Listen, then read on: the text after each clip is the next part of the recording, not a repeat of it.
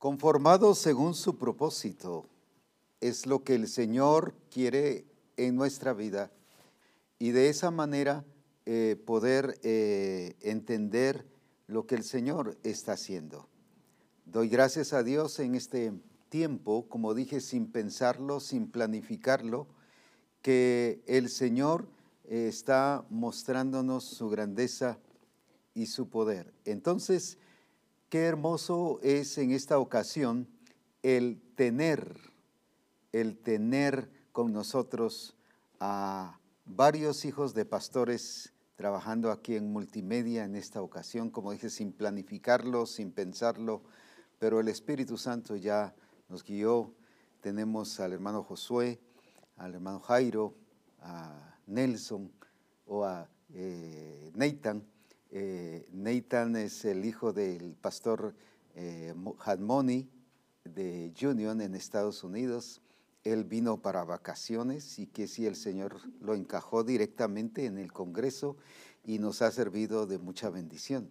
Así que tenemos también hermana Elsie y o sea, un equipo ministerial precioso hoy sirviéndonos y ministrando en multimedia. Alabo a Dios por ello también. Así que gracias a Dios, pero hay otro grupo trabajando en casa, hermanas, hermanos, que están desarrollando una función muy preciosa y desde aquí les envío bendiciones.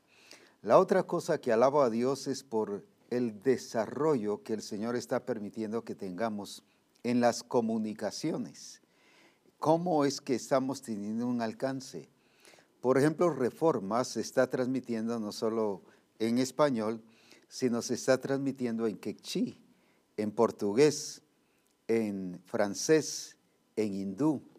Y estamos llegando a diferentes eh, eh, eh, lugares precisamente por este logro que se está teniendo. Y en algunos intervalos del coffee break se estarán presentando programas de reforma precisamente interpretados eh, ya en esa parte, no todo el programa Reforma, sino solo dos, tres minutos, para que ustedes vean que esto es una realidad, no es un plan, es un hecho. Pero lo mismo los coros, los cánticos de adoración que el Señor nos ha dado, ya hay coros en quechí, ya hay coros en inglés, ya hay casi todos los coros los tenemos ya en inglés y la verdad es que ya hay personas adorando y proclamando los mismos coros que cantamos que el Señor nos ha dado ya en el idioma respectivo. Mire todo el logro que el Señor nos está permitiendo tener, será mostrado, será pasado en los tiempos de coffee break o antes en algún momento de alguna eh, participación que tengamos para que ustedes vean que no es un plan, es un hecho, es una realidad. Ya estamos hablando de presente en las acciones y operaciones de Misión Cristiana El Calvario. Así que gracias a Dios estamos disfrutando de la gloria de Dios. Estamos viendo a Dios moverse y su propósito siendo cumplido en nuestras vidas siguiendo lo que el Señor nos ha estado hablando, la importancia de entender el propósito de Dios en nuestra vida. Pero no solo de entender, de saber, de conocer cuál es el plan de Dios. Porque muchos decimos, ay apóstol, pero si eso ya lo sé, pero no lo vive, no lo practica, no opera en ese accionar del Señor. Cuando habla de Cristo manifestado, Cristo, vuestra vida se manifieste, habla de ese Cristo que se opera, que se manifiesta, que se hace notorio, que se hace visible. Eso es lo que el Señor requiere de nuestras vidas. Por eso es importantísimo el entender, el saber, pero el dejar que el Espíritu Santo opere en nosotros, pero nosotros operar en el accionar del Espíritu Santo darle seguimiento a aquello que el Señor ha establecido. Así que seguiremos viendo lo que el Señor nos, nos está mostrando, corrigiendo, pero llevándonos a que este, esto se convierta en una realidad, que sea notorio, que sea visible. Volviendo al versículo, a los versículos originales o al versículo original que estamos tomando como base. Romanos 8, 29. A los que conforme a su propósito son llamados. Otra vez a los que conforme a su propósito son llamados. No es mi propósito, no es el propósito del pastor, no es el propósito del apóstol Abraham, no es el propósito del cuerpo ministerial, es según su, solo es uno, es el de él. No es el propósito de una denominación o de un grupo de pastores que digan el propósito, sino es el propósito de Él, que ya lo estableció. No lo va a establecer, ya lo dijo cuál es. Por eso es que yo no tengo ningún derecho. No es negociable, como decía eh, en la participación anterior. Esto yo no se me da ningún derecho de cambiarlo, ni de agregarle, ni de quitarle.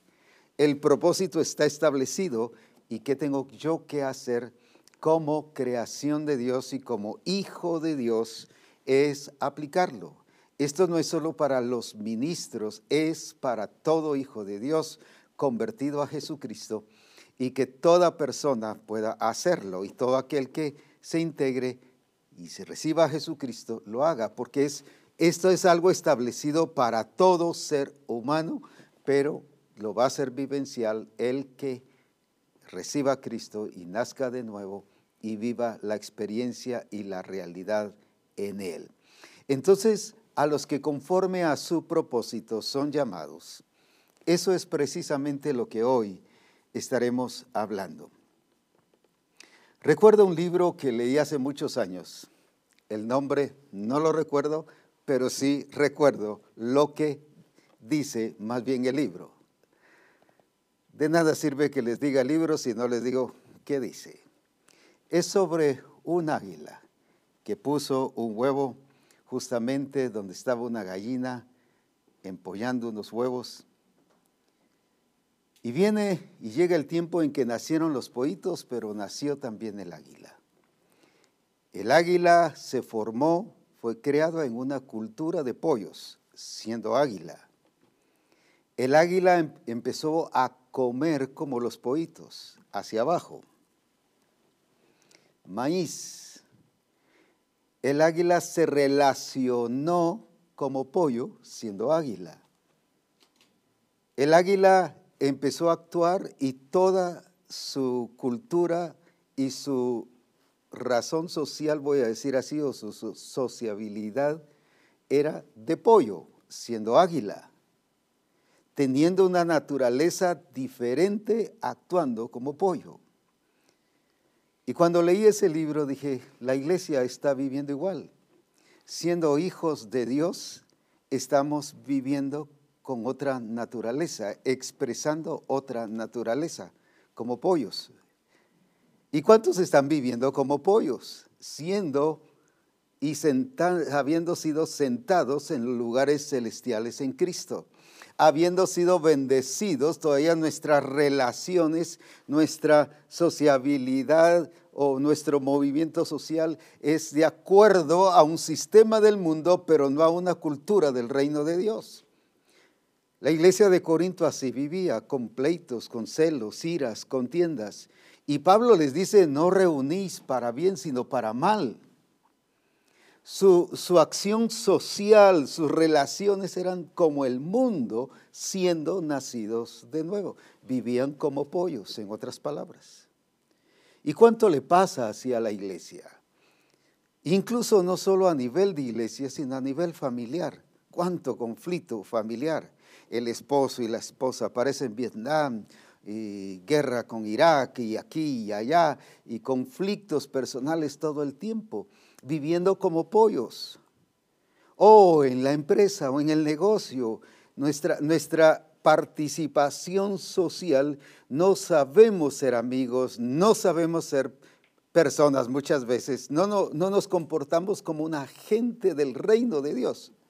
Sino nos portamos como una gente conformada al mundo, como pollos, siendo y teniendo una naturaleza diferente.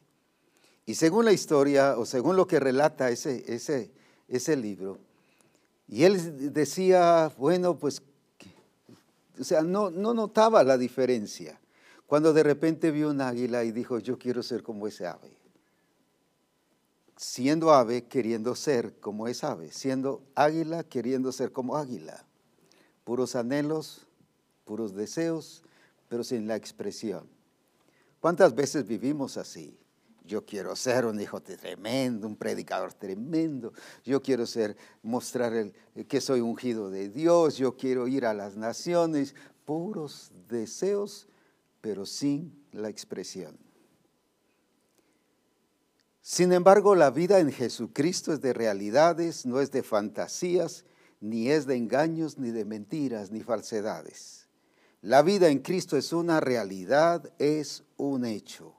Y veamos ahora lo que dice el siguiente versículo de ser conformados al propósito del Señor. Porque a los que antes conoció, también los predestinó para que fuesen hechos conformes, conformes, o sea, a la regla, a lo establecido a la imagen de su Hijo, para que Él sea el primogénito entre muchos hermanos. Y a los que predestinó, a estos también llamó. Y a los que llamó, a estos también, no a otros, a estos también justificó. Y a los que justificó, a estos también glorificó. Ahora veamos entonces que nos habla de realidades, de cosas hechas, de cosas que ya están realizadas por el Señor, no lo que Él va a hacer no anhelos que vive la iglesia, deseos o, esperanzas que vive la iglesia, sino nos está hablando de algo que Él ya hizo. Así como vimos en la conferencia anterior, Él ya fuimos muertos en Cristo, es un hecho, fuimos sepultados en Cristo, es un hecho, pero también es un hecho de que somos resucitados en Cristo. Hay un versículo que dice en Romanos 6 que vivamos que nos expresemos vivos en Cristo Jesús. Se expresaban como muertos, como pollos en otra palabra. No estaban expresando la cultura del reino ni las relaciones del reino, la vida de Cristo en su accionar como familia, como persona, con sus amigos, en su trabajo, en su administración financiera, en expresar la bendición de Dios en su vida, sino expresamos las necesidades que tenemos en nuestra vida y eso es vivir como pollos. Pero el Señor no nos ha llamado a vivir como pollos, sino como verdaderos hijos de Dios, experimentando y viviendo la gloria de Jesucristo. Es por eso que Él nos habla de esa formación en mi vida, de, ser conformes, conformes para ser formados, conformes para ser transformados a la imagen de Cristo. No puedo ser conforme a la imagen de Cristo o transformado a la imagen de Cristo si no estoy viviendo conforme Conforme significa basado en el diseño. Hay un prototipo establecido por el Padre que no puede ser cambiado. Pablo mismo dijo que hay un fundamento que nadie lo puede quitar ni cambiar, que se llama Cristo. Ese fundamento nadie y cuando dice nadie, ninguna cultura, ni Naciones Unidas, ni la OEA, ni las entidades europeas, ni nadie, ningún reino, ningún poder del mundo lo puede cambiar, Cristo es el fundamento de nuestra vida. Cristo es el diseño. Él lo estableció. Él lo puso como prototipo. Ahí está diciendo, conformes, pero a la imagen de su Hijo. Ahí está estableciendo el prototipo es el origen. Así como es Él, así tienen que ser todos. Punto. No hay otra cosa más. Cuando yo no soy eso, entonces yo no estoy siguiendo ese prototipo. Por ejemplo, asumamos de un lapicero. Estoy hablando de una cosa muy sencilla. Hacen primero uno, pero en base a ese uno hacen los demás. Y todos salen iguales. Y lo mismo un teléfono, una computadora, un carro, lo que usted quiera. Hacen un prototipo, o sea, la base, el fundamento, revisan si funciona, si es funcional, si es adecuado, si, si encaja con lo que ellos quieren hacer. Y de allí es que reproducen. Por eso es que usted y yo somos la reproducción de Cristo. Porque la única persona, y voy a decir así, espero no se me confundan, déjeme explicarle.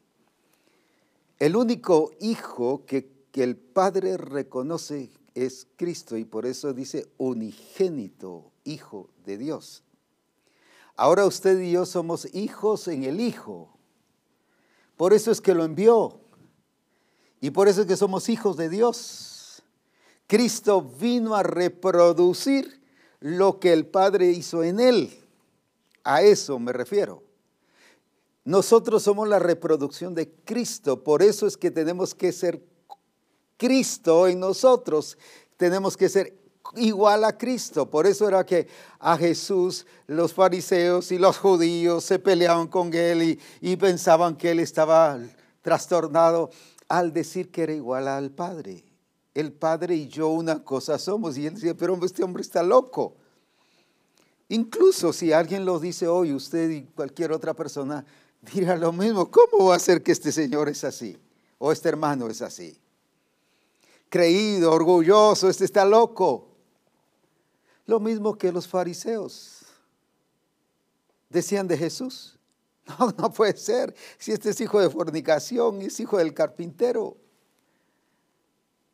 Porque ellos no estaban viendo lo que Jesús es y era en ese momento, sino ellos solo estaban viendo desde un aspecto religioso y, y personal y físico.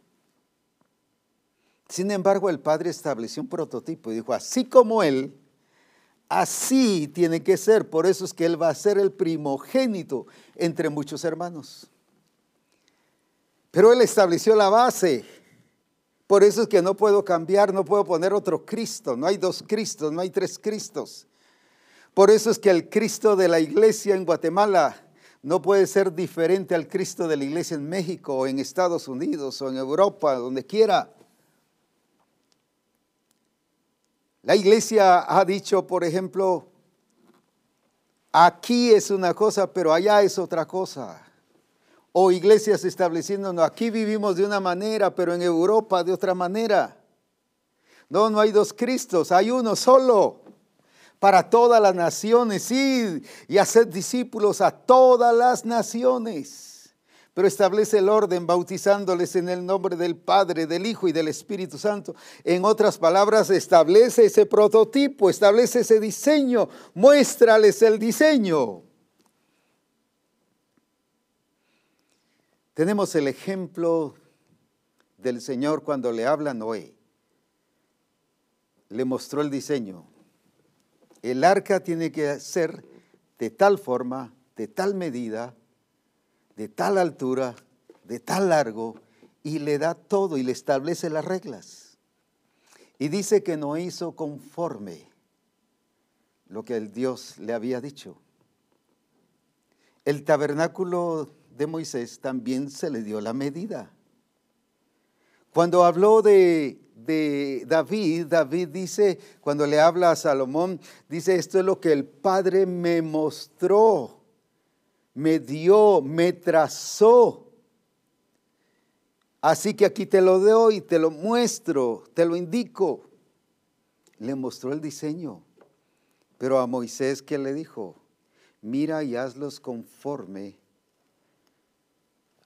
a lo que se te ha mostrado en el monte.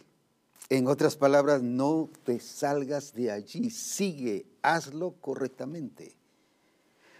Lo que quiero mostrar es que hay personas que cuando se les habla de diseño y de diseño, como no están acostumbrados por la religiosidad y se les habla del diseño y de someterse al diseño, dice, pero entonces no puedo hacer lo que yo quiero. No, entonces no es iglesia de Cristo, es su propia iglesia. Usted es su iglesia, pero no es la iglesia de Cristo. Usted está haciendo a su semejanza, pero no a la semejanza de Cristo. Y pelean, pero es que diseño, es que ya no terminan con diseño. Pero si el Señor a todos les mostró diseño. Siempre dijo lo que había que hacer. Él nunca solo dio directrices vagas, vacías, sin sentido. Él siempre dijo lo que había que hacer. Por eso es que es el camino. Yo soy el camino. ¿Y qué significa? Que el camino es para caminar, para vivir, para andar correctamente en el lugar indicado. Yo soy el camino, en otras palabras, yo soy la regla, yo soy el diseño, pero también soy la verdad. Uh, qué tremendo soy lo correcto, soy lo que hago eh, realidad las cosas, pero también soy la vida. El único que transmite vida es Él. Él establece el diseño, yo soy eso. Y Él se muestra como el diseño, como la revelación del Padre hacia nuestras vidas. No podemos establecer otro diseño. Cuando establecemos otro diseño, entonces resulta una iglesia humanista una iglesia religiosa, una iglesia basada en mi opinión, en lo que yo quiero hacer, pero no es la iglesia de Jesucristo, será otra iglesia. Y Jesucristo viene a recoger su iglesia porque Él dijo, edificaré mi iglesia, no la suya ni la del pastor. Hay hermanos que dicen, es que mi pastor dice, aunque la escritura diga otra cosa y se basan en lo que el pastor dice. Entonces es la iglesia del pastor, pero no es la iglesia de Cristo. No estoy diciendo que no escuche a su pastor. Pero a veces nos basamos más en lo que dice el pastor que lo que dice Cristo. Mire, pastor, ¿será que puedo tomar una mi copita de vino?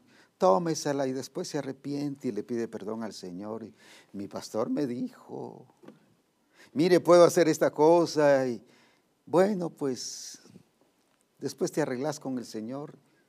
Mi pastor me dijo, o hay reglas que se establecen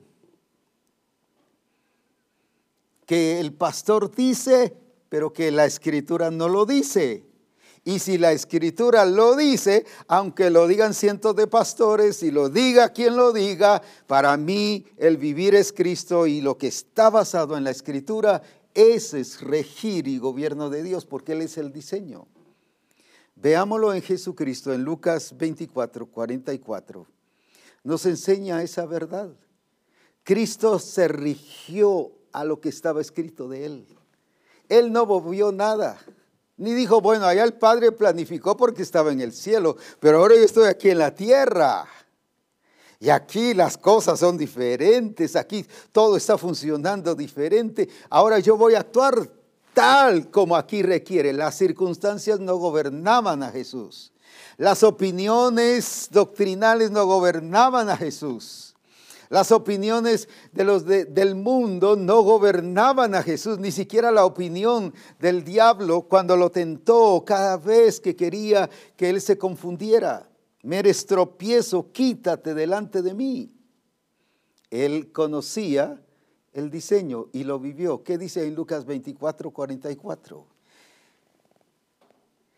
Y les dijo, estas son las palabras que os hablé o sea, mire, les estuvo hablando de las palabras que a él había encontrado en la escritura, estando aún con vosotros, que era necesario, repita conmigo, necesario, quiero escucharlos desde los otros países, era necesario, para Jesús era necesario, no era opcional, era necesario que se cumpliese todo, no una parte, no un 80%, no un 99%, era todo lo que está escrito de mí en la ley de Moisés, en los profetas y en los salmos. Todo lo que está escrito de mí.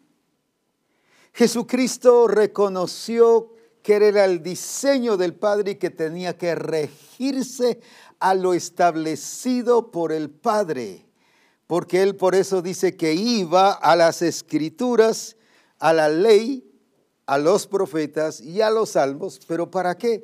no para ver qué decía Moisés, no para ver cómo Moisés abrió el mar, no para ver cuando dieron las, las eh, vueltas en Jericó, no, él fue a las escrituras para ver qué decía las escrituras, pero de él. A veces vamos a las escrituras para ver qué predicamos, para ver qué es lo que vamos a enseñar. Alguien me dijo, una vez que me encontró estudiando y me dice, ¿qué? ¿Está estudiando su mensaje? No, estoy estudiando qué dice para mí, qué tengo que hacer, qué dice la escritura de mí.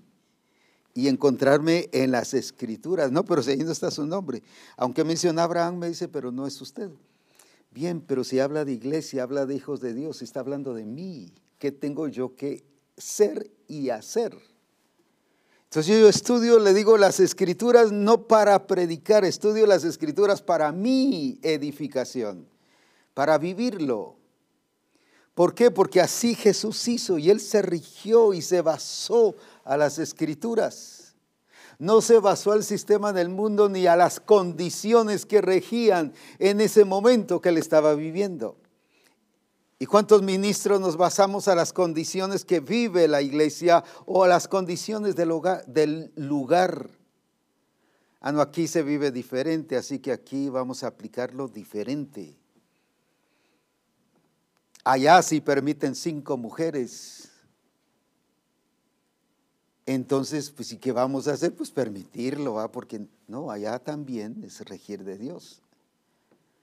¿Y cómo vamos a hacer? Pues enseñar la palabra y el Espíritu Santo llevará a aquellas personas que viven de esa manera a vivir en lo correcto. Porque no hay dos iglesias, no hay dos Cristos, un Cristo para allá y un Cristo para acá. Cristo es uno, nada más, el unigénito del Padre. El prototipo solo es uno, no pueden haber dos un Cristo acá y un Cristo en cada país. Cristo es el unigénito del Padre y no ha dejado de serlo. Pero ahora para nosotros ha llegado a ser el primogénito entre muchos hermanos.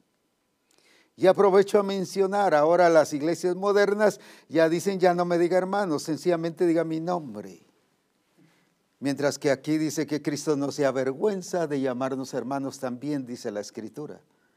Y hay muchos hermanos que se avergüenzan de decir hermano. Mire cómo trastornamos las Escrituras. Nos adaptamos a la cultura.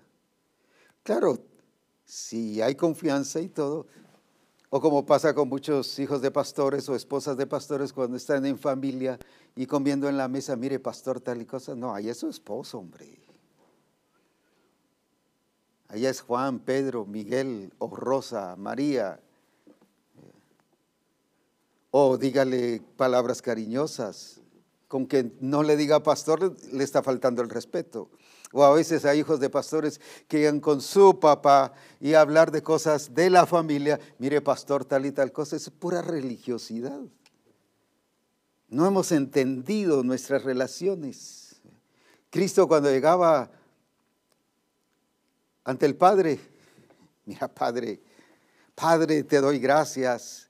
No llega Dios Todopoderoso, grande y glorioso, majestuoso, omnipotente, Rey de reyes. No, no, no llegaba con todas esas. Eh, cosas que no, él llegaba entendiendo su relación. Padre, con confianza. Tampoco no como algunos oran, mire usted, Padre, mire aquí. No, él llegaba, Padre. Y lo trataba de tú, una relación correcta. ¿Cuánta religiosidad se nos ha metido que nos ha estorbado vivir el diseño? Porque eso es lo que hemos aprendido de otros. Y que otros han dicho, lo oímos y lo aplicamos. Estamos aprendiendo de otros, pero no de Cristo, como decíamos. Ahora, Cristo es el diseño, Cristo es el prototipo. Cristo es la verdad, la vida.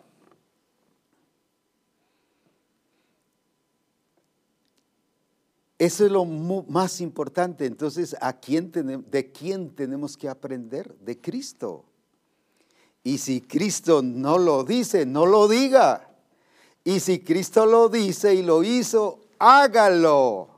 Aunque todo mundo diga que no, aunque el sistema diga que no, hágalo. Porque Él es el diseño, Él es el prototipo.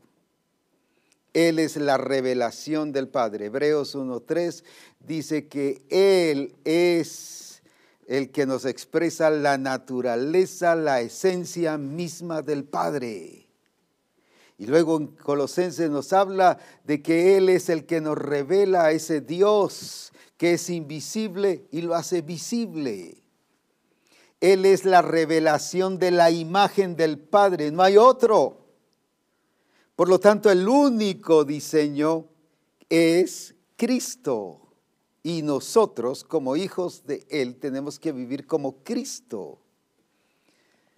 Cristo en nosotros, no es otra cosa. No es conforme incluso como el, esposo o la esposa quiera que yo viva. Yo tengo que vivir como Cristo con mi responsabilidad de acuerdo a Cristo. Una vez ministrando una pareja, me dice el esposo, es que la esposa se quejaba de la irresponsabilidad del, del esposo, que no proveía, que no cuidaba, no establecía orden, que todo lo permitía. Bueno, y cuántas cosas más. Y entonces me dice él, pero es que apóstol, ¿cómo cree que yo puedo proveerle y proveer? Pero si el comportamiento de ella es malo y empieza a decir ciertas conductas de ella. Y le dije es que ella no es el que te rige. Tú como hijos de Dios tienes que ver qué hace Cristo y hacer Cristo aquí y cumplir tu responsabilidad de ver el diseño. Tú estás viendo un diseño equivocado, tu esposa. No es que tu esposa sea equivocada, sino la escritura te llama a ver a Cristo. Entonces me dice, ¿y cómo hace usted? Le digo, pues yo no estoy viendo si mi esposa se porta bien o no se porta bien. Yo estoy cumpliendo mi responsabilidad como hijo de Dios y así me comporto. Y así hago. Si no ella me estuviera rigiendo si no el sistema me estuviera rigiendo, sino yo como hijo de Dios tengo que ser responsable. Voy a decirlo así, aunque sí, gracias a Dios, eh, nos hemos llevado muy bien, pero si se portara bien o no se porta bien, es que no lo merece. Imagínese que Cristo así hiciera con nosotros. Es que no vive bien, no lo merece. No lo bendigo porque no lo merece. No, él, él en su amor como Padre, porque Él no va a cambiar porque usted y yo hagamos o no hagamos las cosas. Él se permanece fiel. Entonces, ¿a quién está siguiendo? ¿Está siguiendo a la esposa o a los hijos o a quién? O a Cristo. Ahora, por eso es que nuestro prototipo tenemos que ver que el, que el Padre estableció y es Cristo el unigénito Hijo de Dios. Y por eso dice allí en Romanos, conformes a la imagen de su Hijo. El diseño está establecido y no lo puedo cambiar. Pero entonces, ¿por qué vivo como pollo siendo águila? Voy a decirlo así. ¿Por qué vivo entonces como pollo cuando he sido colocado en los lugares celestiales en Cristo? ¿Por qué vivo dominado por las circunstancias cuando he sido llamado a someter al enemigo bajo la planta de nuestros pies? Entonces, ¿por qué vivo como pobrecito cuando el Señor nos ha llamado a sus riquezas en gloria? Lo ilustro de esta manera. La historia del hijo menor y del hijo mayor. El padre habla del becerro gordo. Mire el concepto del padre. Mientras que el hijo mayor que se quedó en la casa que él suponía por quedarse en su casa era fiel. Yo te he sido fiel. Yo te he servido. Y este que viene y que se dedicó a gastar el dinero con rameras y que malgastó y desperdició todo lo que le diste, viene y tú matas el becerro gordo. Mientras él dice, pero a mí ni un cabrito me has dado. Hijos pensando en cabritos, cuando el Señor quiere que experimentemos los becerros gordos. Pensando en mediocridades, en simplezas, aunque sea que me bendiga poquito. Eso no es de un hijo resucitado, eso es de Adán. Y el Señor nos lleva a cambios radicales, a cambios reales, a cambios visibles. Y por lo tanto el Señor nos llama a que vivamos esa realidad para que seamos formados y transformados y alcancemos la plenitud de esa imagen de Cristo en nosotros. Que vaya en desarrollo, pero como dije, no es transformación, no es quitar lo malo y poner lo bueno.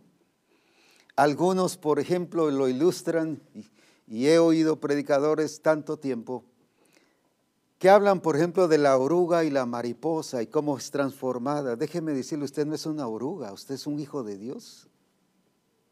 La transformación no es ese cambio, la transformación es ese desarrollo, es esa expresión de Cristo en mí. Dejemos de vivir como orugas y vivamos como hijos de Dios en la realidad y en el poder de su gloria.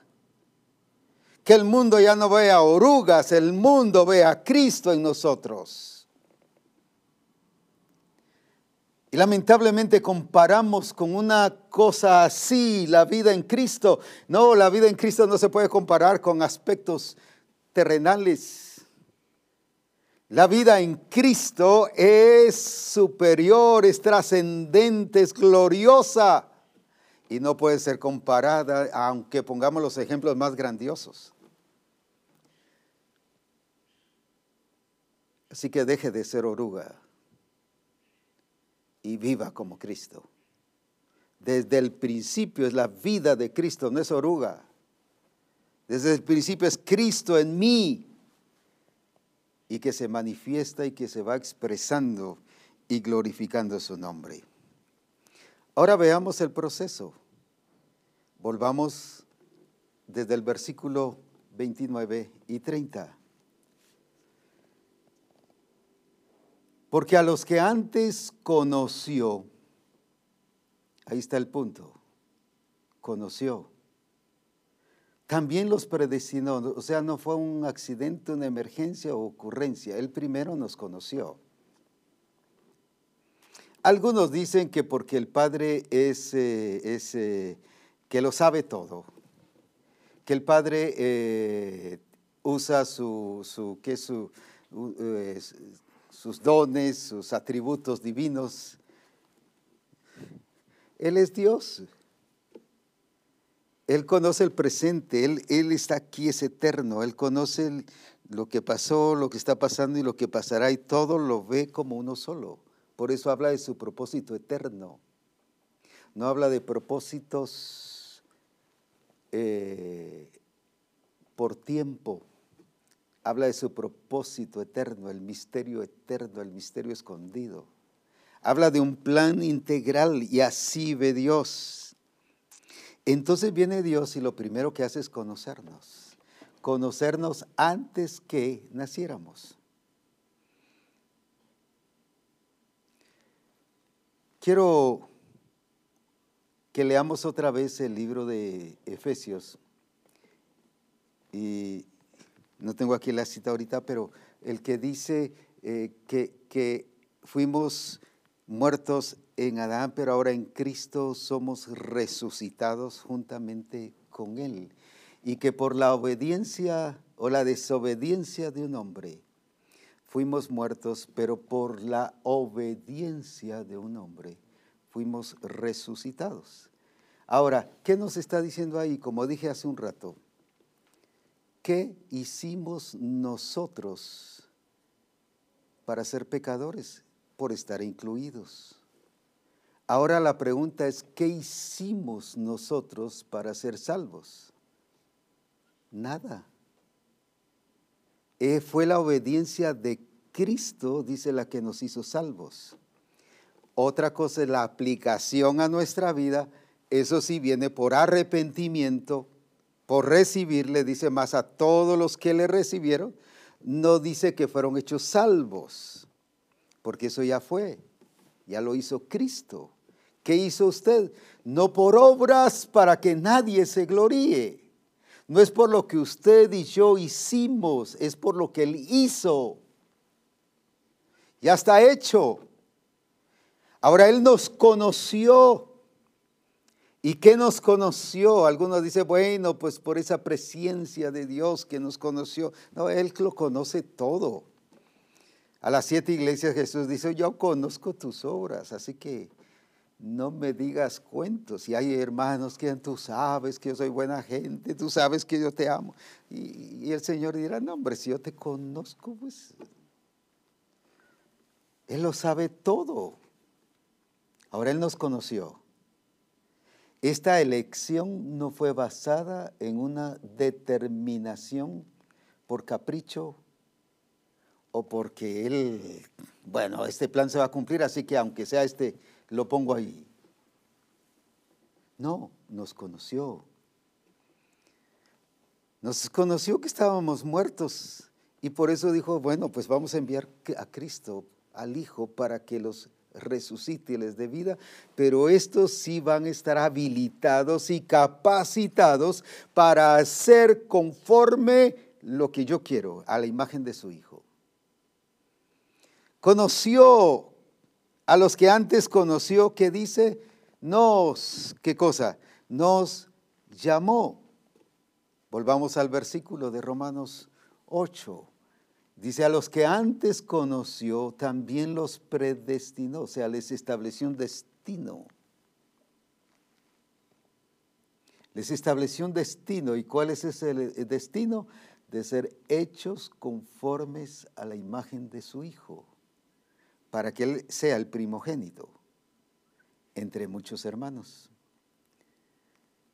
Y a los que predestinó, o sea, primero conoce, luego predestina, y a los que predestinó ahora los llamó. Mire qué hermoso. Cosas hechas, no cosas que va a ser. Cosas que ya fueron hechas. Y a los que llamó, a estos también justificó, y a los que justificó, a estos también glorificó. Ahora veamos este orden otra vez. Entonces, a los que conoció los predestinó, cosas hechas, establecidas para que fuesen hechos conformes a la imagen de su Hijo, para que Él sea el primogénito entre muchos hermanos. Pero ahora viene, sigue el orden. Mire, la, esta predestinación sobre qué está basada. Y a los que predestinó, a estos también llamó. Y a los que llamó, a estos también justificó. Y a los que justificó, a estos también glorificó. Qué tremendo.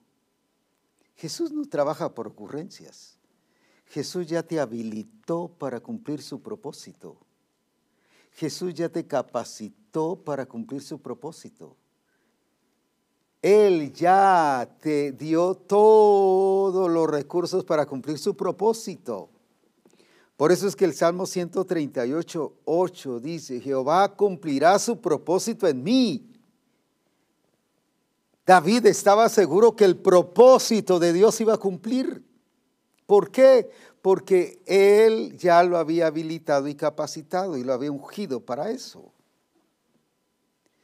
El problema está, como decía en la primera conferencia, sí tenemos identidad porque Él ha puesto su simiente en nosotros, su ADN, su genética, y eso es identidad, lo que yo soy.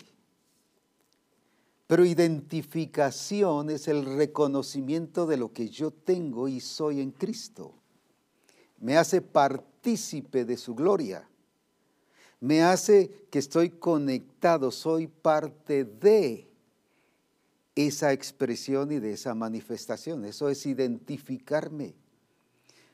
No como cuando algunos llegan a un velorio y llegan con las familiares, mire, yo me identifico con su dolor, yo también estoy triste.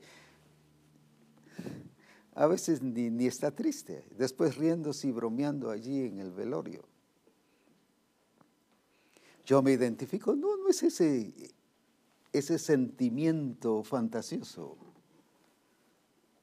Aquí es realidad, es que yo soy eso. Porque decía Cristo, yo soy la vida, porque el Padre es vida, entonces Él era vida. ¿Por qué soy la verdad? Porque el Padre es verdad y es verdadero, entonces Cristo es verdad.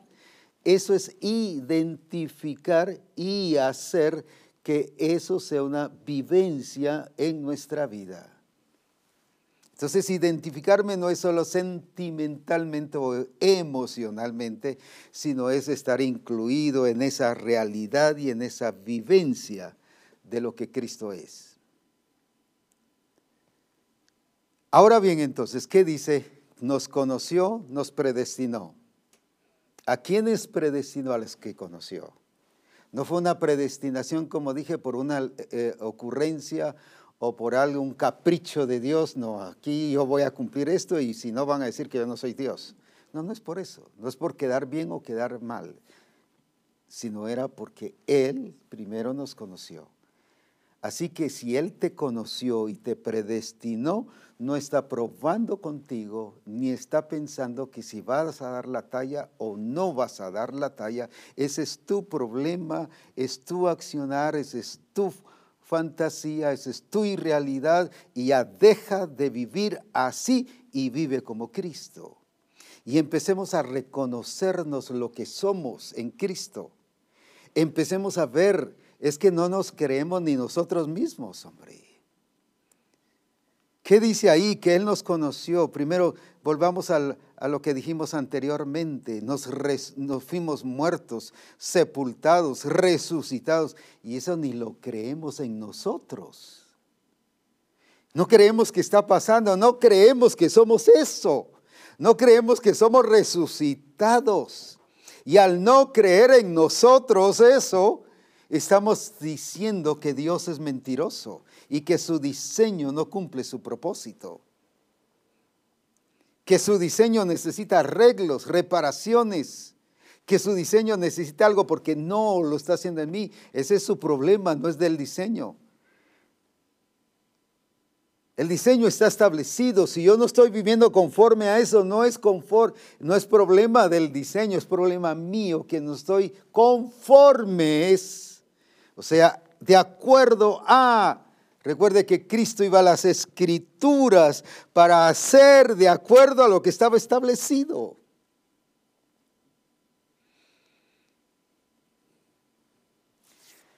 Es más grandioso un arca de Noé conforme a lo establecido por Dios que a un Titanic que se hundió regido por las reglas del hombre.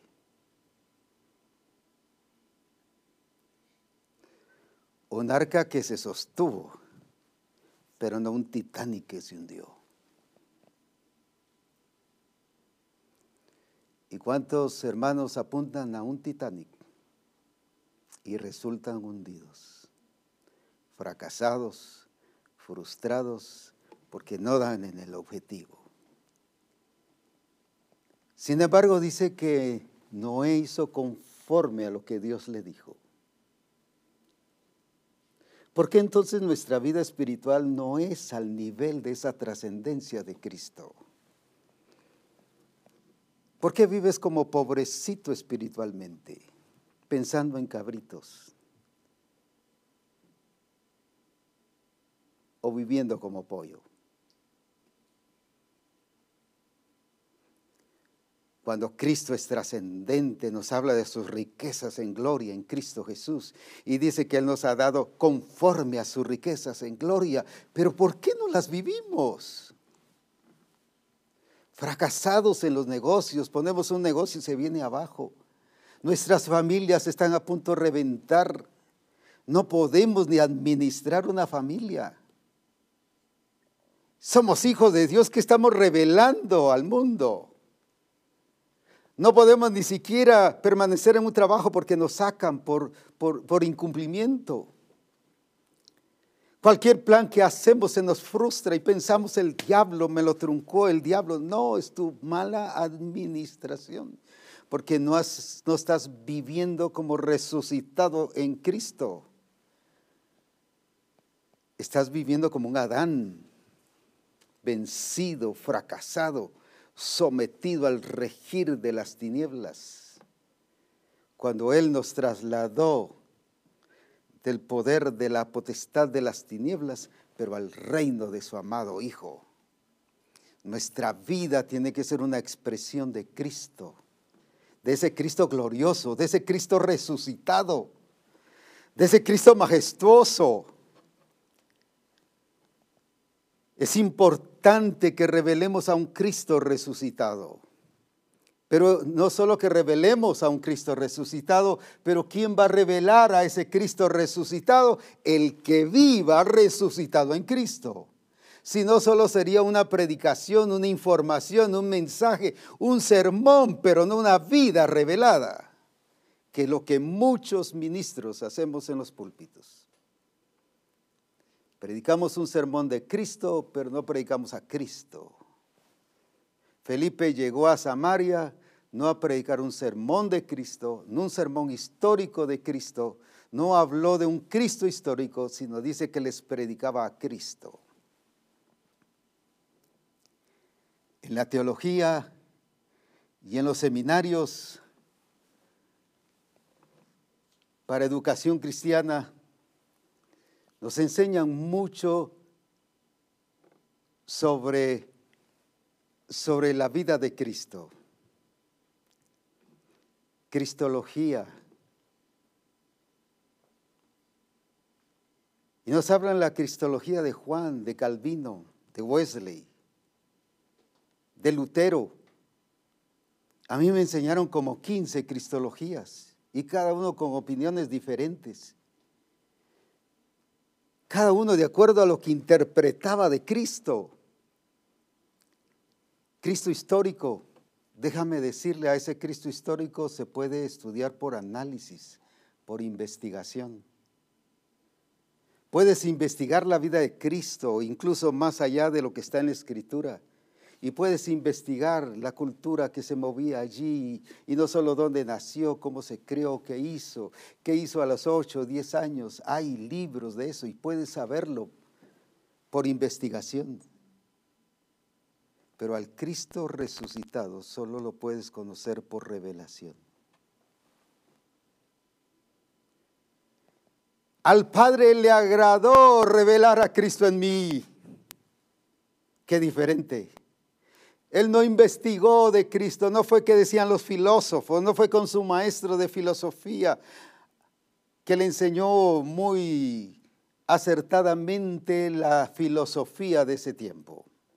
Digo acertadamente porque uno de los filósofos más famosos. No fue con los fariseos, no fue con otro. Él no predicaba un Cristo histórico, él predicaba un Cristo resucitado. Y te voy a explicar de esta manera. Cuando Cristo pregunta, ¿qué dicen los hombres? ¿Quién soy yo? A unos Juan el Bautista, otros Elías. Pero cuando ya los confronto, ¿qué dicen ustedes? Uy, qué serio. Todos calladitos. Ninguno tenía revelación. Todos tenían investigación. Ministros de investigación, pero no de revelación. Por eso es que recurrimos a concordancias y a esto y al otro, y qué dice Calvino, qué dice Wesley, qué dice Lutero, qué dice eh, San Agustín, qué dice Hijo. Y predicamos de ellos, qué dicen ellos. Pero no es el Cristo revelado.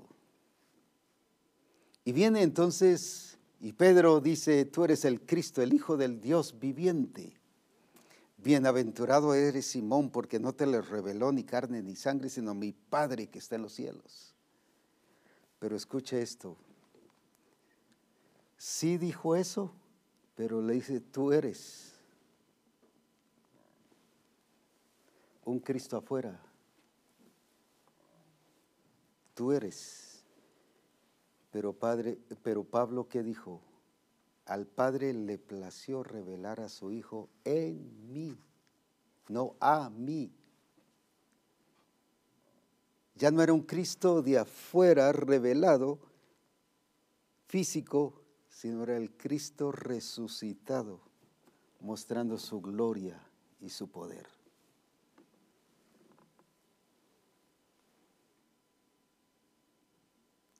La revelación tiene que estar basada no en un Cristo histórico, sino en un Cristo, porque eso es fácil, vamos a la escritura y conocemos ahí qué, qué hizo, qué pasó, cuántos milagros hizo. O estudie las diferentes cristologías y se lo van a decir. Cómo vivió, qué hizo, asuntos históricos que no están ni en la escritura, que no sé tampoco ni de dónde lo sacaron. Porque no toda la historia está basada en la realidad.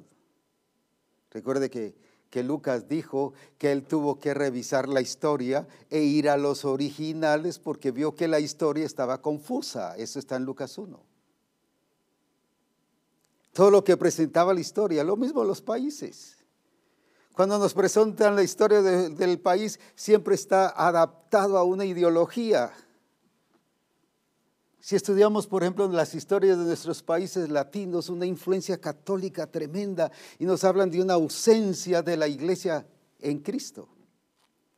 Cuando la iglesia en Cristo nunca dejó de existir, incluso se habla sobre los tiempos de oscurantismo de la iglesia, del vacío de la iglesia de Cristo. Eso no pudo ser porque eso significaba que, que la línea de la manifestación de Dios se cortó y que Lutero sí lo hizo y habla de la reforma. Cuando Lutero siguió expresando una posición católica, aunque hablaba de la fe, la salvación por la fe, y nos presenta que el fray tal, que el obispo tal, que el tal persona conquistó América, que hizo aquí, que hizo allá, un asunto histórico basado en una ideología, en intereses personales. Y por eso dice Lucas, yo fui al original, estudié, no investigué solamente, no fue por análisis. Y cuando Pablo nos habla de Cristo, no es un análisis de Cristo, sino es la revelación de Cristo, la realidad de un Cristo resucitado. Ahora, del presente. Por eso dice, y lo que ahora lo vivo en la carne, lo vivo en la fe del Hijo de Dios. Esa es la gran diferencia de todas las religiones que todos siguen a un líder muerto que escribió y agarran sus escritos y siguen eso. Pero lo glorioso es que en Cristo Jesús no tenemos un Cristo muerto, sino un Cristo que vive y permanece para siempre, que está presente hoy. Por eso dijo, yo estaré con vosotros todos los días hasta el fin del mundo. Yo estoy con vosotros hasta el fin del mundo. ¿Por qué habla así? Yo estoy con vosotros. Porque Él sabía que es el eterno presente, que Él vive y va a resucitar. Y resucitó. Vive. Esa es la gran diferencia de todo lo demás. Nosotros no seguimos a un Cristo muerto, ni a un Cristo que está en una tumba. Por lo tanto, tú no estás en una tumba si Cristo resucitó y no está en una tumba, tú no estás en una tumba. Eres resucitado juntamente con Cristo para la gloria y la honra de nuestro Dios. Y debemos vivir así, pero a través de ese Cristo revelado. No que le va a revelar a uno una cosa y al otro otra cosa. No, porque Él no está revelando, no son muchos Cristos revelados. No que allá muestra Cristo glorioso y aquí un Cristo pobrecito, mártir. No, no es eso. Eso no es la revelación de Jesucristo. No es un otro Cristo. Es Cristo, el único, el unigénito del Padre. Por eso habla de la imagen, no de una imagen. No es una de tantas, es única.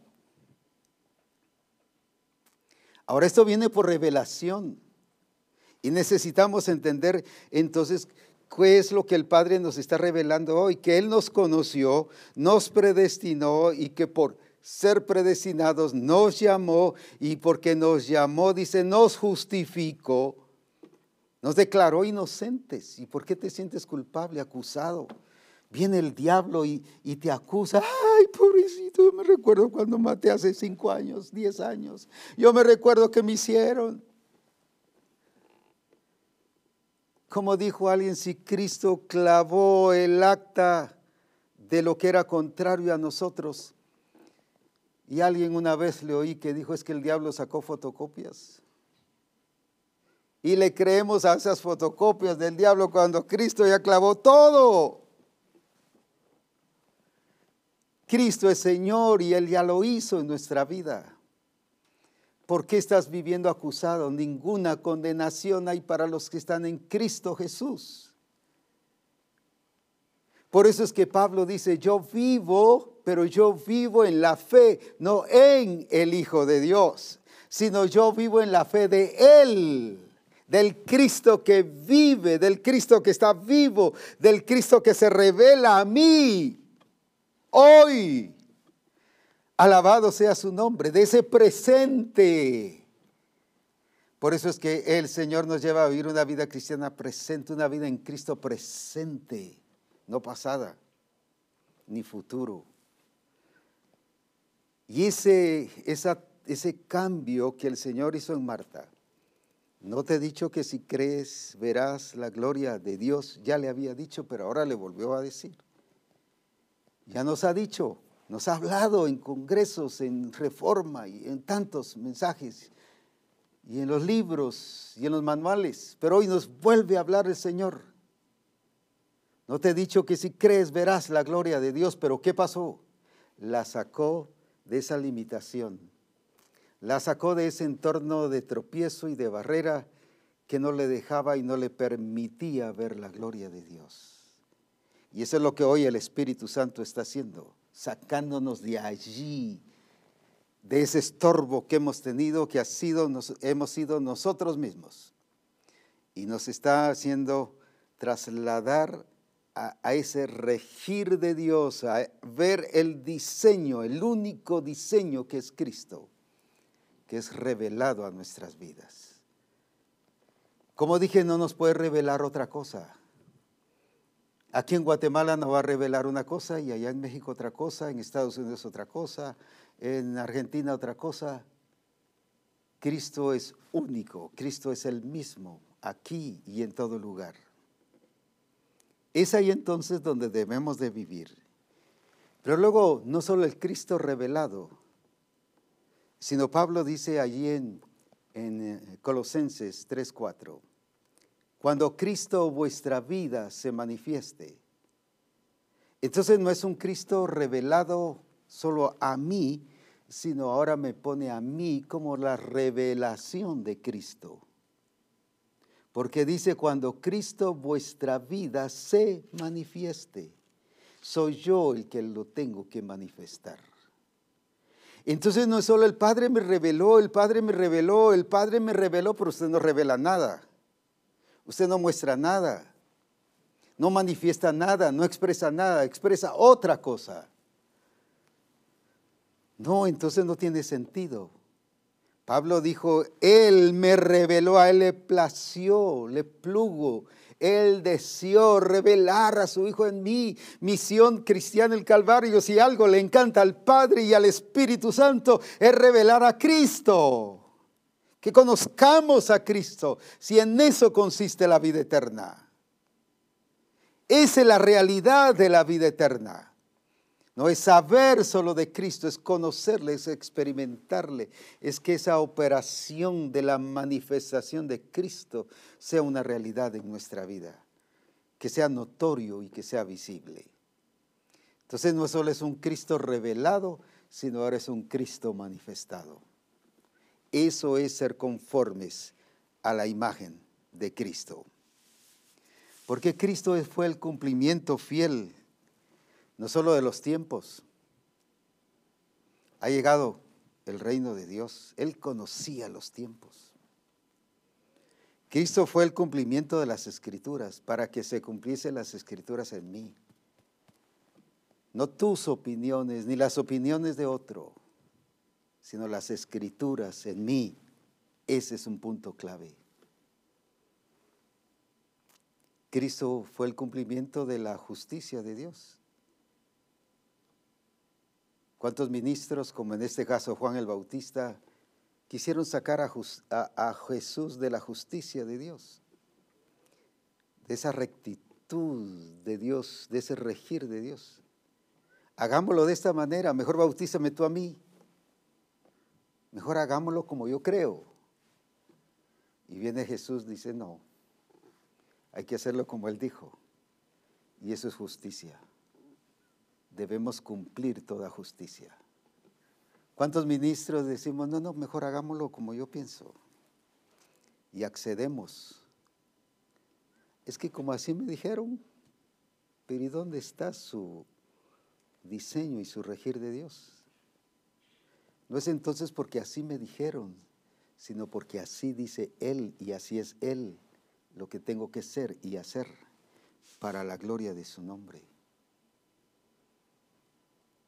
Qué importante porque no solo nos da carácter, entereza, honestidad en relación al diseño, justicia. Y Cristo es la revelación de eso. No, no es como tú dices, es como Él dijo. Sí, pero yo deseo que mejor tú me bautices. No, se va a hacer como Él dice. No vamos a romper el plan de Dios, vamos a hacerlo y esa es justicia. Cuando tú haces las cosas como tú quieres o como otro quiere, ya rompiste la justicia.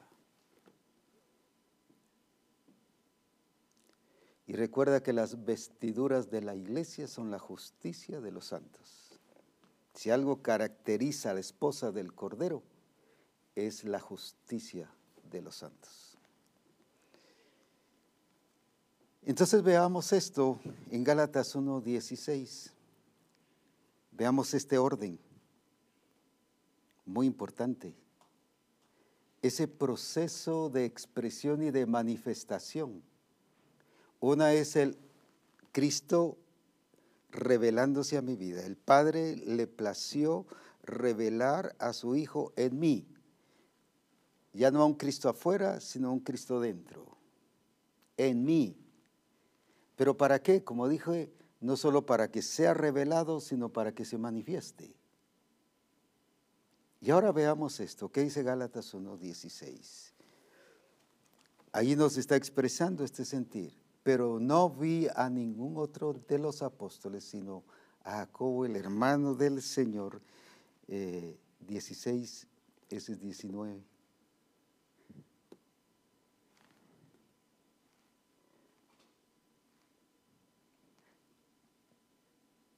porque nos enseña entonces a un Cristo revelado en mí, a un Cristo manifestado en mí, a un Cristo expresado en mí, donde a Él le plugo revelar a Cristo en mí. Entonces vea el orden, Cristo revelado en mí. Para que yo lo manifieste tiene que ser revelado en mí.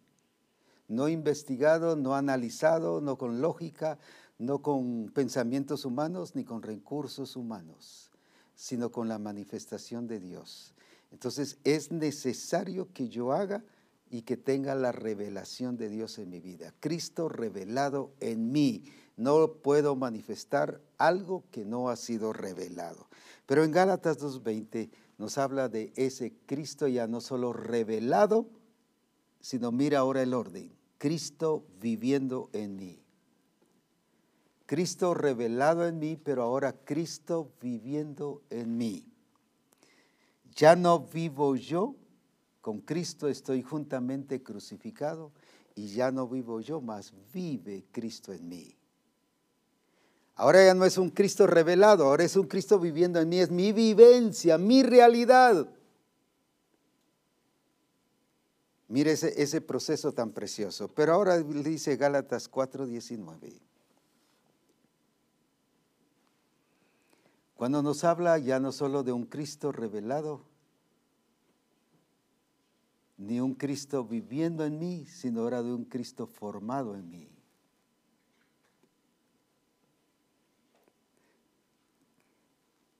Hijitos míos por quienes vuelvo a sufrir dolores de parto. Ahora ya no es de un Cristo revelado solamente, sino basado en ese Cristo revelado, Cristo viviendo, pero ahora un Cristo formado en vosotros, formado en mí. Entonces, ¿cómo puedo manifestar a ese Cristo? Ese Cristo que es revelado en mí, viviendo en mí, y formado en mí, es entonces al que voy a manifestar. Entonces sí, lo puedo manifestar. Pablo no solo habla, me reveló el Padre a Cristo y ahí se quedó, como muchos. Fíjese que tuve una visión y vi al Señor. pero ¿qué pasó? Pues vi la visión, qué glorioso. Sí, pero ¿qué le pasó? ¿Qué sucedió? ¿Qué formó en su vida? Nada. Ay, pero estuvo precioso. No, no es eso, eso no es formación. Sí, pero mire qué maravilloso, qué glorioso ver a Cristo. Pero no pasó nada. No, Cristo fue revelado en Pablo, pero luego Él lo internalizó, lo hizo en Él, Cristo en mí, viviendo en mí. no solo lo aplicó, sino ahora viene y operó esa vida de Cristo en Él. Ahora fue formado. Entonces lo pudo manifestar, lo pudo revelar, lo pudo indicar, lo pudo decir, lo pudo mostrar. Entonces la pregunta es, ¿por qué no podemos revelar a ese Cristo ni manifestar a ese Cristo? Uno, porque es importante que sea revelado ese Cristo resucitado en nuestra vida. Ese Cristo que ha resucitado. Cristo vive. Hay un rótulo ahí en el sepulcro de Cristo, Él no está aquí porque ha resucitado. Y eso significa que tú has resucitado también, juntamente con Él. Pero ahora dice Cristo viviendo en mí. Ya no vivo yo. Ya ese, ya ese, Pablo, ese Saulo se quedó muerto. Ahora es Cristo viviendo en mí. Pero ahora Cristo formado en mí. Uh, qué tremendo entonces sí lo puedo manifestar y expresar.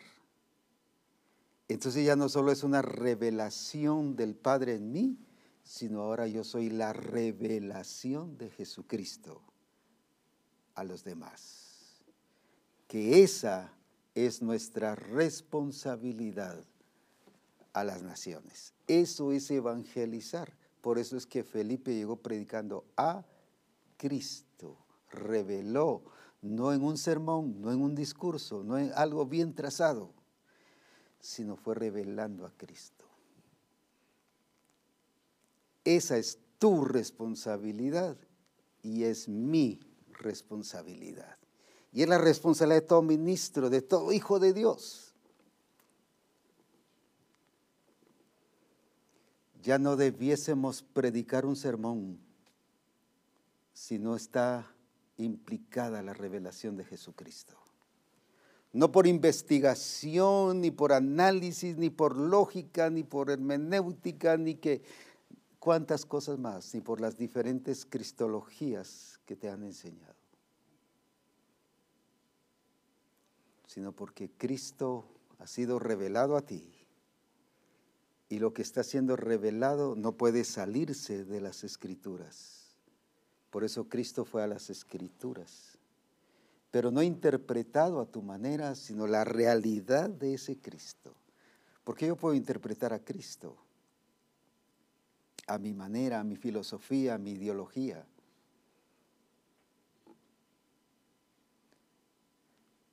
Recuerdo que en tiempos de la guerrilla un guerrillero me dijo, pero Jesucristo fue el, el primer guerrillero.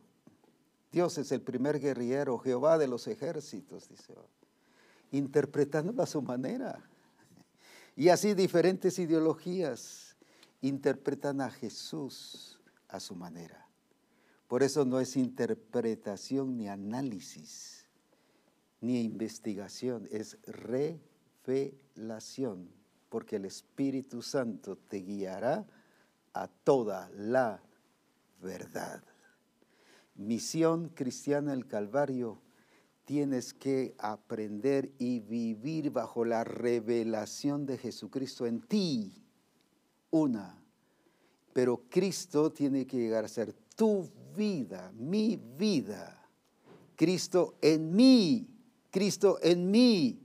Ya no vivo yo, mas Cristo vive en mí. Y la tercera, que Cristo sea formado. Por eso dice conformados para ser formados. No podemos ser conformes a la imagen de Cristo si no nos está formando. Nos establece ese diseño para tener la forma de Cristo. Adelante, Misión Cristiana del Calvario, viviendo esa gloria de Jesucristo y en el poder del Espíritu Santo dejando que el Espíritu Santo opere en nosotros esa vida de Cristo y nosotros operando esa vida de Cristo, expresándolo bajo esa realidad y ese poder de Dios. Bendiciones y adelante en el nombre de Jesucristo a disfrutar de este tiempo de almuerzo y volvemos a la predicación y enseñar esa revelación de Jesucristo en medio de nosotros. Amén.